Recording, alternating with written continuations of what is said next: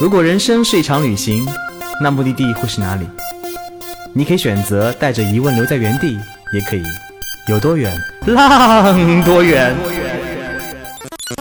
本节目由全宇宙最会玩的稻草人旅行推出，我们有超奇葩的年龄限制，只做年轻人的小团队旅行，坚持路线原创，百分之八十五以上的队员来自于朋友推荐。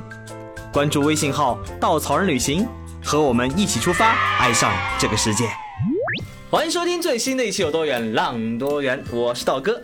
今天我们要聊的这个目的地呢，是小伙伴们期待已久的贝加尔湖。前段时间，稻草人的新路线冰封贝加尔首发，道哥作为随团摄影师前往了现场，然后呢，跟我们的路线设计者小宝一起共同度过了冰天雪地的 N 天。我们今天的嘉宾也请来了小宝，作为这条路线的设计者。Hello，大家好，我是小宝，好久不见啦。然后大家如果有听我们节目，知道小宝是我们的老司机啊，然后一言不合就开车，所以我们今天看看如何将那么冰天雪地的浪漫美景开上车。没有没有没有，其实开车不快的，不过冰天雪地容易翻车是吧，大哥？是呢，哎，呃，那个小宝，你是如何看待贝加尔的冬天的风景的呢？其实冬天的话，大家说起来都会想到冰和雪，但是国内大家总会觉得东北就已经够了，它那边有雪乡，然后在东北有很多的湖，像松花湖，像比如说哈尔滨的那边的雾凇，都有非常多的冰雪体验。但是在了解贝加尔湖之前，我对这个地方说实话感觉并不是特别多，直到有时候有那个曾经看过一张图片，就是一片很广袤的冰原上面。那么几块非常巨大的石头啊，非常巨大的冰块，突兀的立在那里，然后阳光穿过那些冰块的时候，折射出来那些蓝色的光，是我从来没有在任何其他的讲述国内东北也好，讲述欧洲也好，讲述其他大陆也好，说到冬天会提起的任何一种风景，就是非常的不一样，非常的贝加尔，非常的俄罗斯，而且呈现出的感觉就很俄罗斯，很狂野。然后那一刻。我觉得应该是被击中了，然后之后再慢慢的了解，然后再包括它整个贝加尔湖那么广阔的冰面，然后在冰面上面行走那种被自然包裹的感觉，就很像其实我们另外一条俄罗斯线路勘察加，只不过非常的不一样，勘察加是自然的野性，而这个就只是纯纯的冰天雪地的那种极致的感觉，就觉得非常的好。嗯然后贝加尔湖呢，它其实地处在西伯利亚啦，也是属于俄罗斯。但是呢，其实贝加尔湖在三百多年前依然属于我们中国的土地，也是当年苏武牧羊的那一块嗯流放之地啦。然后冬天的话，大家知道北方嘛，贝加尔那个西伯利亚的寒流一吹，所以这里经常会有零下三四十度的天气，最寒的温度应该是有过零下七十度。嗯，还好这次运气好。大哥作为一个非常非常怕冷的人，这次去的时候运气特别好，每天只有零零下十几二十度，所以还遇到一个非常寒温暖的冬天。但是在我提前去的时候，因为是首发团，所以我提前去。呃，当地去了解一些情况，然后我刚下飞机，突然发现一阵寒风吹来，然后整个鼻孔里面的鼻毛就根根立起，就是从来没有发现过他们的存在感是那么的强，然后再发现手机拿起来一看，哇，零下四十，整个人都不好了，零下四十体感就差不多是刚下飞机的时候最明显的是。就平常的时候，舱门打开我们就下下去了，开始就已经下课。但是这一次飞机落地，舱门打开。结果舱门就很快关上，等了足足有十五二十分钟才让我们下去。然后下机的时候才发现是空姐们把全副武装全部带上，他们本来穿的非常凉快，然后现在迎接我们下机开舱门的时候从头武装到尾。但是机舱里面的乘客并没有武装到他们那个程度，所以一下飞机每个人都是小跑步前进，然后就下飞机到摆渡车那么一分钟两分钟的时间，我没有戴手套，然后拎着自己的行李跑上摆渡车的时候，我整个人都已经僵掉了，而且手指是痛的。说起那么冷啊，其实俄罗斯的那个基础建设并没有像其他的欧洲国家那么好，很多时候上洗手间，嗯，有户外洗手间，所以零下四十度的时候，有没有觉得一试，嗯，一开始就会结冰呢？这个问题我也很好奇，身为一个南方的男孩子，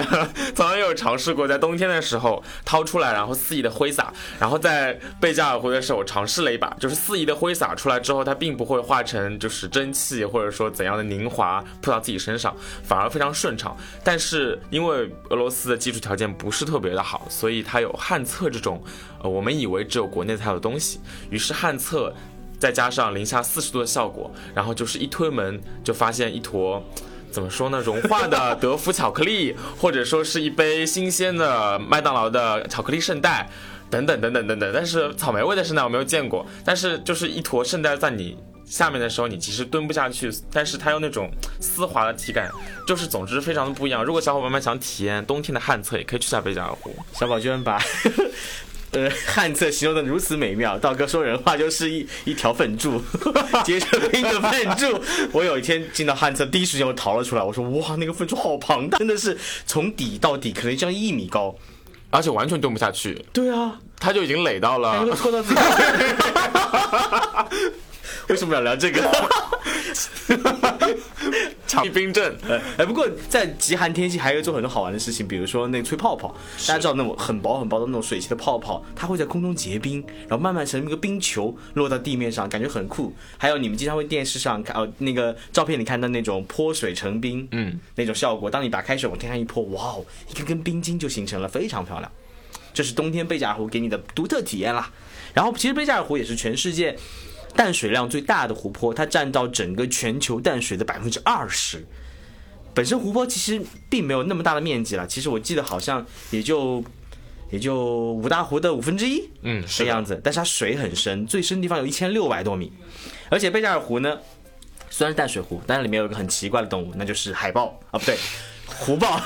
淡水湖豹。淡水湖豹超级可爱。这这次我们行程当中会去到一个贝加尔湖博物馆，里面就有两只萌萌哒、找不到头的、胖的不行的那个淡水湖淡水淡水湖豹湖豹，你可以完全看着它在那游来游去，看一天都不会腻的。那个湖豹真的太夸张了，我第一次见它的时候，以为两颗鱼雷就这么直接向我冲了过来，因为我完全看不到它的头在哪里，它的脖子在哪里，它就是一个黑乎乎的身子。你只有仔细的看，才会发现它褶皱的肉里面藏着那两个眼睛。它 最可爱的是它它那个那个那个大水箱不是嗯，它有头嘛，它必须要跑到那个地方，它要转身，它转不好身，它就用肚子去碰那个那个墙壁，然后这样子弹一下转身，超级可爱。而且那个墙壁因为弹的次数太多，都被那两只虎豹弹的变形了。刚刚也说，在冬天的其实贝加尔湖呢，一年四季都适合去。夏天的时候，你可以看到湖光山色；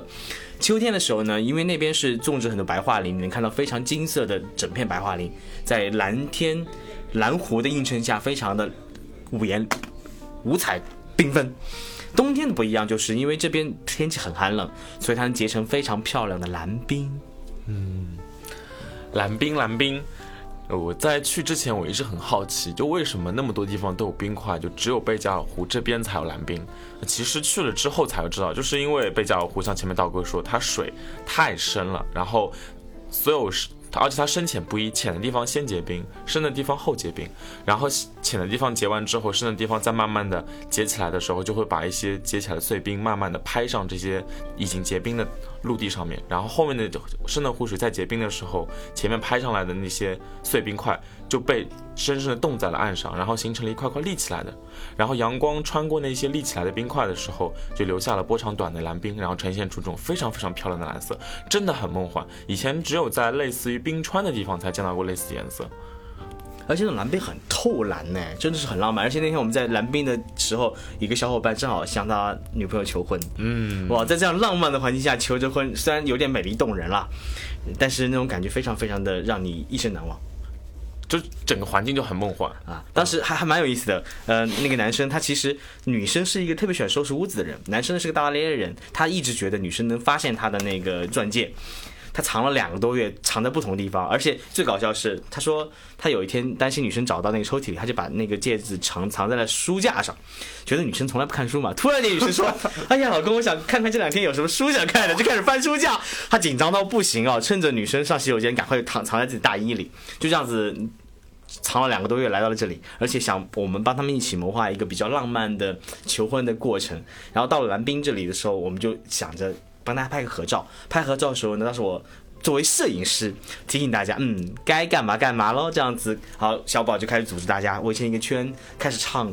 那个月亮代表我月亮代表我的心。这个时候，男生就偷偷的从大衣里掏出戒指，一跪，女生就开始哗啦啦开始哭了。哇，那个瞬间，哦好好值得记忆呢。这个男生其实特别的可爱，在真正执行求婚的两三天前，然后跑过来跟我说：“小宝，我想我想送个环儿。我说啊，环儿哦，我懂了。然后我就问他，那你有什么准备吗？他说我完全没有，我觉得就在蓝冰上就可以。然后那我想你跟我说了，那总归是我要帮你做点什么。那我跟他提了一些方案，这样可不可以？那样可不可以？男生说。你们看吧，我就那时候觉得，我们瞬间成了一个婚庆公司了。到底是谁在求婚？而且今今天我们虽然聊聊贝加尔湖这个路线啊，但是我们今天完全不卖路线，原因在于我们的路线早就没有名额了。嗯，我们只是想给你单纯的简介绍一下这里有多么多么的美。不关系，明 明年还可以，明年明年再见，明年明年那个二零一九年的二月份我们再见。其实也说到那个蓝色的冰，很多人去到贝加尔湖呢，他可能玩方法比较简单，就在湖面上走一走啊，拍拍照片啊，看看那边美丽一望无际的是怎么样子的。但是跟着我们出去玩，怎么可能只有拍拍照这种简单呢？所以我们很会搞事的，在冰上做了一个很有意思的冰上运动会。对，这是我们首发团是第一届道斯基冰上运动会。嗯嗯，你不除了在贝加尔湖能看到我们的冰冰上运动会，你还可以在我们的所有的东北方路线参加我们，比如说东北的纳嘎达运动。会啊，内蒙古的那个呼伦贝尔冰上运动会啊，还有就是我们的贝加尔湖的道斯基冰上运动会。而且所谓的冰上运动会呢，我们怎么能做那么传统的小那个无聊事情呢？所以我们有人体保龄球，什么意思？就是我们把人当做球往前推，撞倒几个是几个。我们还有冰上不能穿任何防滑措施的冰上拔河比赛。就女生们讲不定可以拔过男生，就这个是，当当你拔着，就是当你一个人站着，然后下面拖着二三十个人在绳子上面的时候，成就感应该是很强的吧？但是我是倒下的那个人，刀哥你那时候倒下了吗？啊，你在旁边拍照片，幸免遇难。除了冰上运动会呢，我们还有嗯，还有那个很多好玩的事情。小宝在这次活动当中安排了一段，让大家嗯安安静静的冰面上行走，走到贝加尔湖的深处去感受西伯利亚的凛冽的寒风。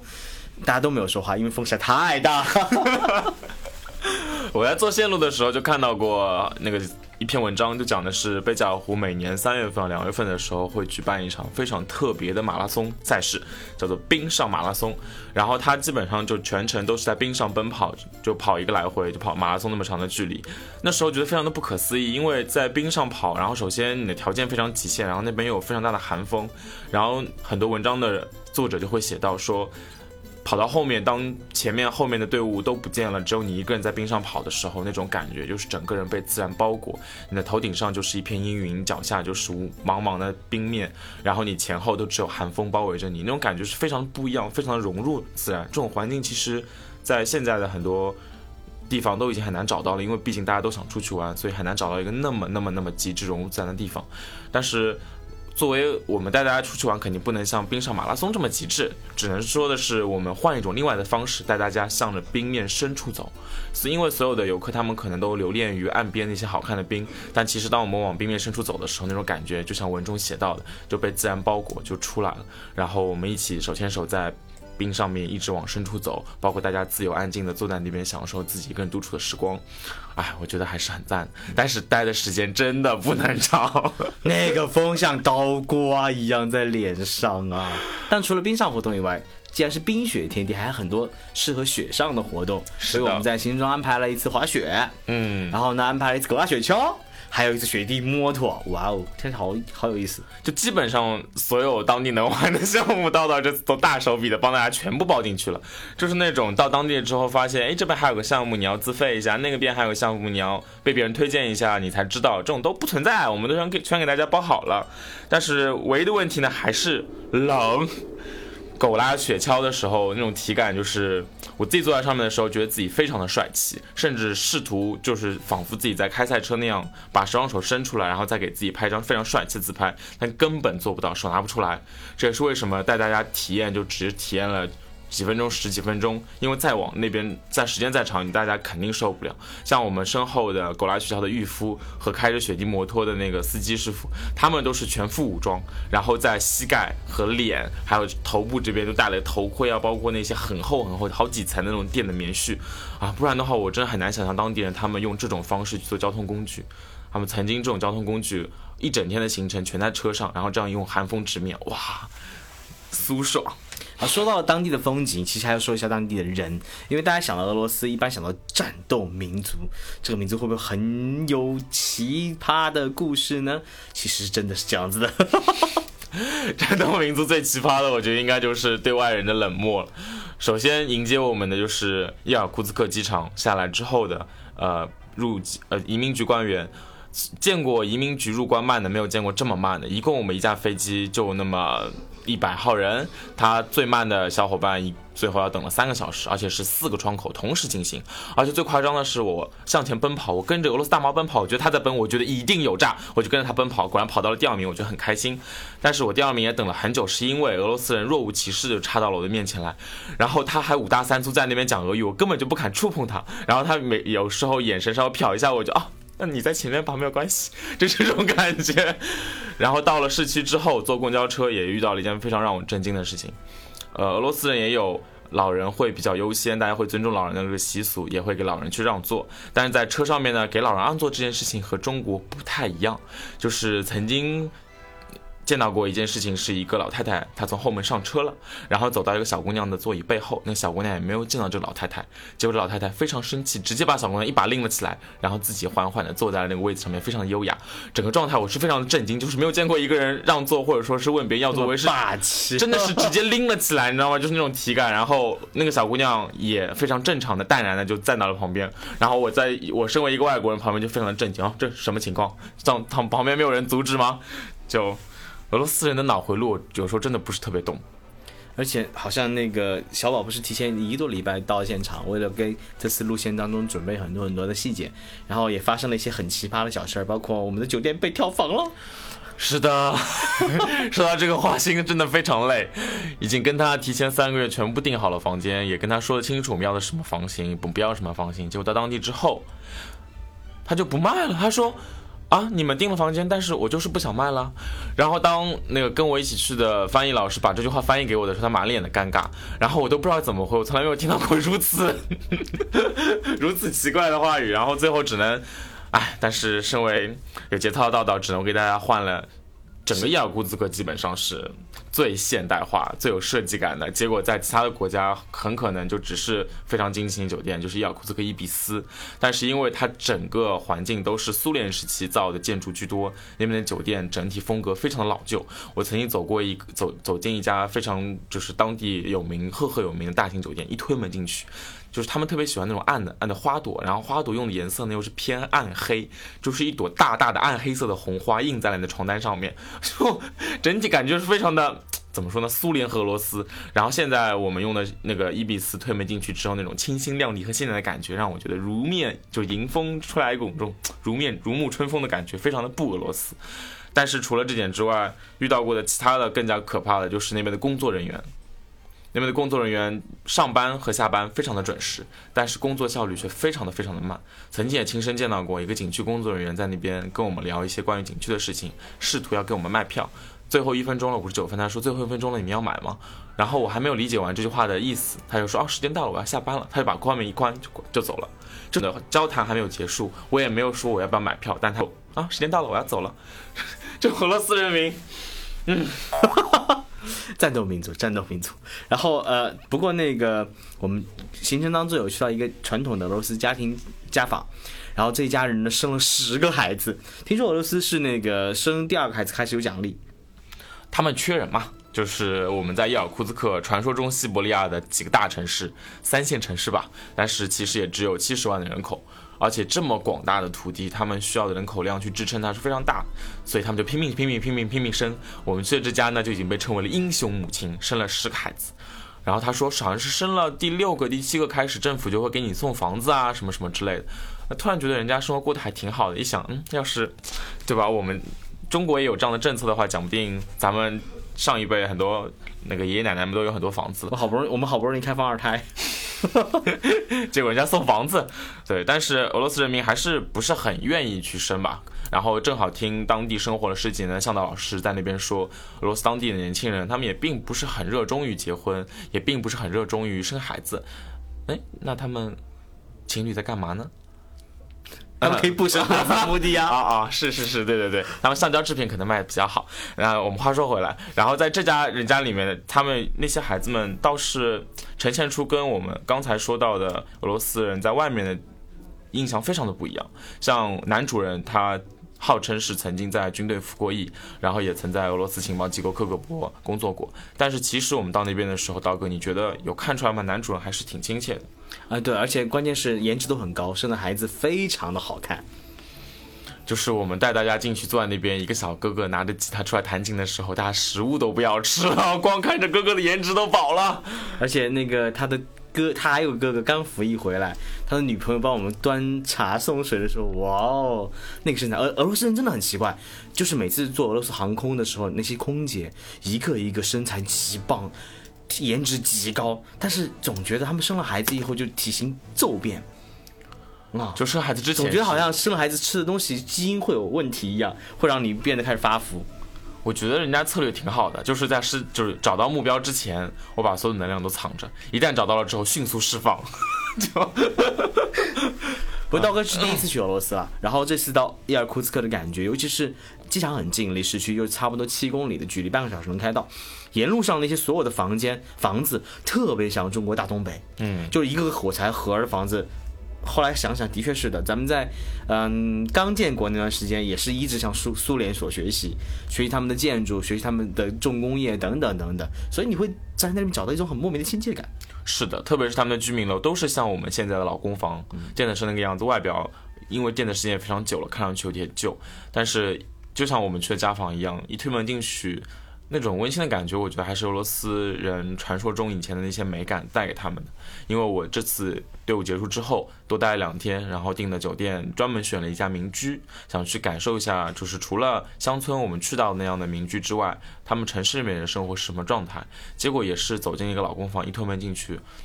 真的是中国的很多家庭所不具备的温馨吧。很多国内的一些设计杂志设设计上的范例，给人的感觉还是嗯。怎么说呢？偏老年人的话喜欢瓷砖，喜欢木地板，然后但是总归创造出温馨的感觉是不够的。但是俄罗斯家不管不管它的外表再破，它里面都是干干净净、清清爽爽，而且最重要的是家的感觉很重要，就让感觉他们好像把所有的温暖都藏在了家里面。而且他们特别喜欢一些东西，因为俄罗斯重工业非常的发达，所以他们轻工业一直都很喜欢我们的义乌和淘宝。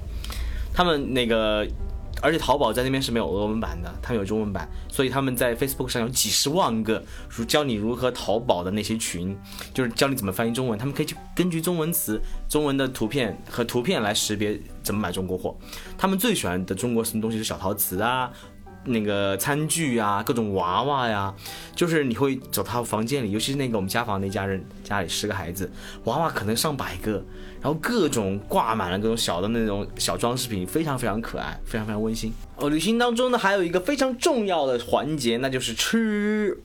每到一个地方吃遍当地美食，那是很大的乐趣了。俄罗斯呢，我去之前就是认为只有列巴、面包，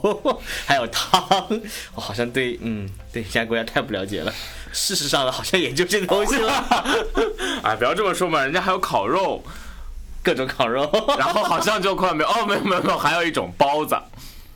嗯嗯，也就是包子。嗯，然后国内的话，大家想到的包子都会，比如说很松软、很香，然后里面充满了就是肉汁，或者说是那个汤水四溢，或者说整个感觉非常的好。但是俄罗斯包子呢，它上来之后，本来想还是不错的，然后上的老师还专门教了我们吃法。挤了一滴酱油在上面，然后再轻轻咬一口吸那个汁。我第一次吃的时候，我就跟着向的老师的指令，我去吸它的汁。但是我用力的嗦了一口，我发现没有吃到什么汁。我没吃到汁，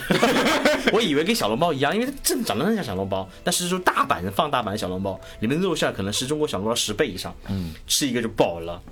但是没有汁这件事情我还是很难理解的。然后最后咬下去之后，发现它的肉非常的干。而且柴，而且在那边吃的东西当中，很多很熟悉的感觉，比如汤，他说国菜是甜菜汤，我记得是，但是还有一种汤，就像我们的罗宋汤，里面只是把牛肉换成了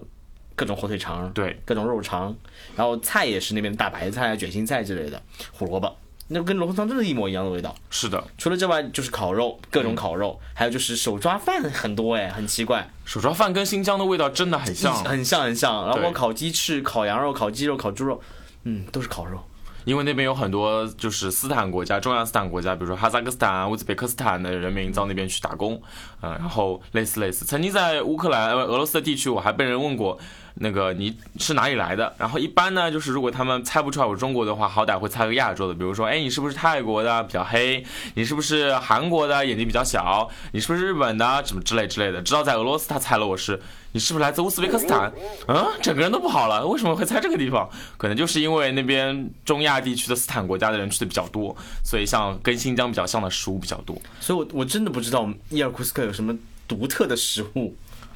奶酪啊，道哥，你还记得吗？哦，在汤里面放奶酪。对，在汤里面放奶酪，在汤里面放黄油，然后在面包上面涂奶酪，面包上面放黄油。哦，想起来了，有天中午，哎，其实有一天我们行程很很酷，我们是在那个呃二红岛上去看冰。中午的时候，我们向导会支支支起一个支架，会在野外烧烧鱼汤给我们吃。嗯，然后呢，你就看见烧鱼汤以后，他就把汤端你面前，然后旁边放了一大盒奶酪，你可以往里面加各种各样的东西，特别的油腻，好吃。对中国人来说，其实是很不习惯啊。他们可能这样保持身材，抵御寒冷，这是很重要。而且最夸张的是，超市里面那一整排看上去像牛奶、像酸奶、像稀酸奶的东西，都不要轻易尝试，因为里面有一种东西中国没有，叫做酸奶油。哦，嗯，还有酸奶油这种东西，就口感是非常油腻的奶油的口感，但是味道是像酸奶一样的酸味的口感。那是发酵的。对，发酵的，而且另外一种稀酸奶就是里面还带点臭味的稀酸奶，不知道怎么发酵出来的，然后整个喝下去体感就不是特别好。但俄罗斯人民就是特别喜欢喝奶，然后他们也特别喜欢往菜里面放奶，所以放完很多奶之后呢，他会发现，哎，菜变淡了，于是他们就会放很多很多的盐，然后最后得到的就是重油、重盐、重奶的一道俄罗斯菜。但吃完之后，哎，反正我最近要健健身，减减个肥，道哥你还好吗？不好，一点都不好。我来一上秤觉得，Oh no！我们在当地吃饭的时候点过一盘肉，叫做 Meat XL。我们当时四个人去吃的，结果三个人呢只吃了其中的三分之一左右。道哥二话不说干掉了剩下的 三分之二。对于那个肉食动物，看见肉剩下肯定很难过的，所以我不能放弃每一块剩下的肉。最后一天我们是十七个小伙伴一起吃的，Oh no！我们一共就点了大概四份，我觉得所有剩下的人除了道哥之外，一共只吃掉两份，剩下的两份。好像都是道哥吃的，嗯嗯。不过其实，在户外的时候还是有点羡慕道哥的，就是莫名其妙在那边就会饿，就是玩着玩着，哎，我饿了，嗯，我好像刚刚吃完没多久，因为天那么冷啊，你的能量在不停的被散发当中，所以你要不停的补充食物来帮助自己获得能量。说的好像我们就不会胖了一样，所以贝加尔湖也是一条容易让人对吗？不那么容易保持身材的路线。嗯，好，现在进入答疑环节。冬季的贝加尔湖有多冷呢？体感会比东北还要冷冷冷吗？嗯，东北最冷的漠河我没有去过，但是贝加尔湖那边的冷感的话，就像刚才跟大家说的，首先就是鼻毛根根分明，存在感很强。另外的话，我有一次零下三十八度的时候，站在雪地中，差不多有二十分钟的时间。呃，那二十分钟过后，整个脚都是麻的，而且是开始有一点疼了，就是冷到脚疼。那时候脚上穿的呢是一双长得非常小鸡鸡的，然后在俄罗斯当地用一千卢布，差不多一百块人民币买的一双保暖鞋。保暖鞋买过来之后呢，背后贴了三个中文大字叫“暖老大”。但不管怎么样，它里面是带毛的，所以就这样一双带毛的，传说中在雪地中可以穿的，然后我还穿两双袜子的状态，我在雪地中走二十分钟脚会疼，这就是那边的体感。但是就像道哥说的，我们可能两月份才开始安排线路，那个时候天气大多数时候会倾向于变得更加暖和一点，也就差不多零下二十度吧，也比零下三十八度暖和很多了。这种温度下面就不太容易产生这种很冷到疼的体感，但是保暖措施非常的重要。好，那什么时候看蓝冰最合适呢？那还用问吗？当然是到了带大家去的时间都很合适啊，不合适的时候，叨叨不会带大家去的，是不是，道哥？是是的，是的。其实那也给一些愿意自己去的小伙伴们一点建议吧。每年差不多贝加尔湖完全冰封应该在二月份，二月初的时候。是的，嗯，所以它到三月底才完全开始慢慢解冻，所以最适合看蓝冰的时候应该是二月中。二月初，二月初到三月中，是的。这段时间呢，冰面开始形成的比较稳定，在二月初之前也有开始，也有形成冰面，但是冰面呢并不稳定。小伙伴们想在冰面上面走，可能不一定那么的安全，而且当地也不会让。但三月中之后呢，冰也开始慢慢的融化。其实冰真正开始融化是三月底啦，但是三月中就结束了冰期，也是。俄罗斯人注重安全的一个方面，因为他觉得三月中之后，呃，什么时候开始融化不知道，那我们就只玩到这里为止。所以在二月初到三月中这一个半月的时间内，大家大概率是能够在冰面上面看到凸起的非常好看的蓝冰，但其实蓝冰也需要天气的配合。所以大家每次去贝加尔湖的时候，怀着一颗向往晴天的心，每天给自己放放周杰伦的《晴天》，蒋不定来唱两首啊，就能迎来美丽的呀，或者说好看的男兵啦。好，感谢小宝的回答。道哥每次都会从稻草人旅行的微信、微博、知乎抽取往期小伙伴们提出的相关问题，让嘉宾作答。贝加尔湖呢是一条冬季限定路线，二零一八年的名额早就木有了。想去的小伙伴们，明年趁早，二零一九年我们见。感谢小宝做客，我们下期再见。下期再见。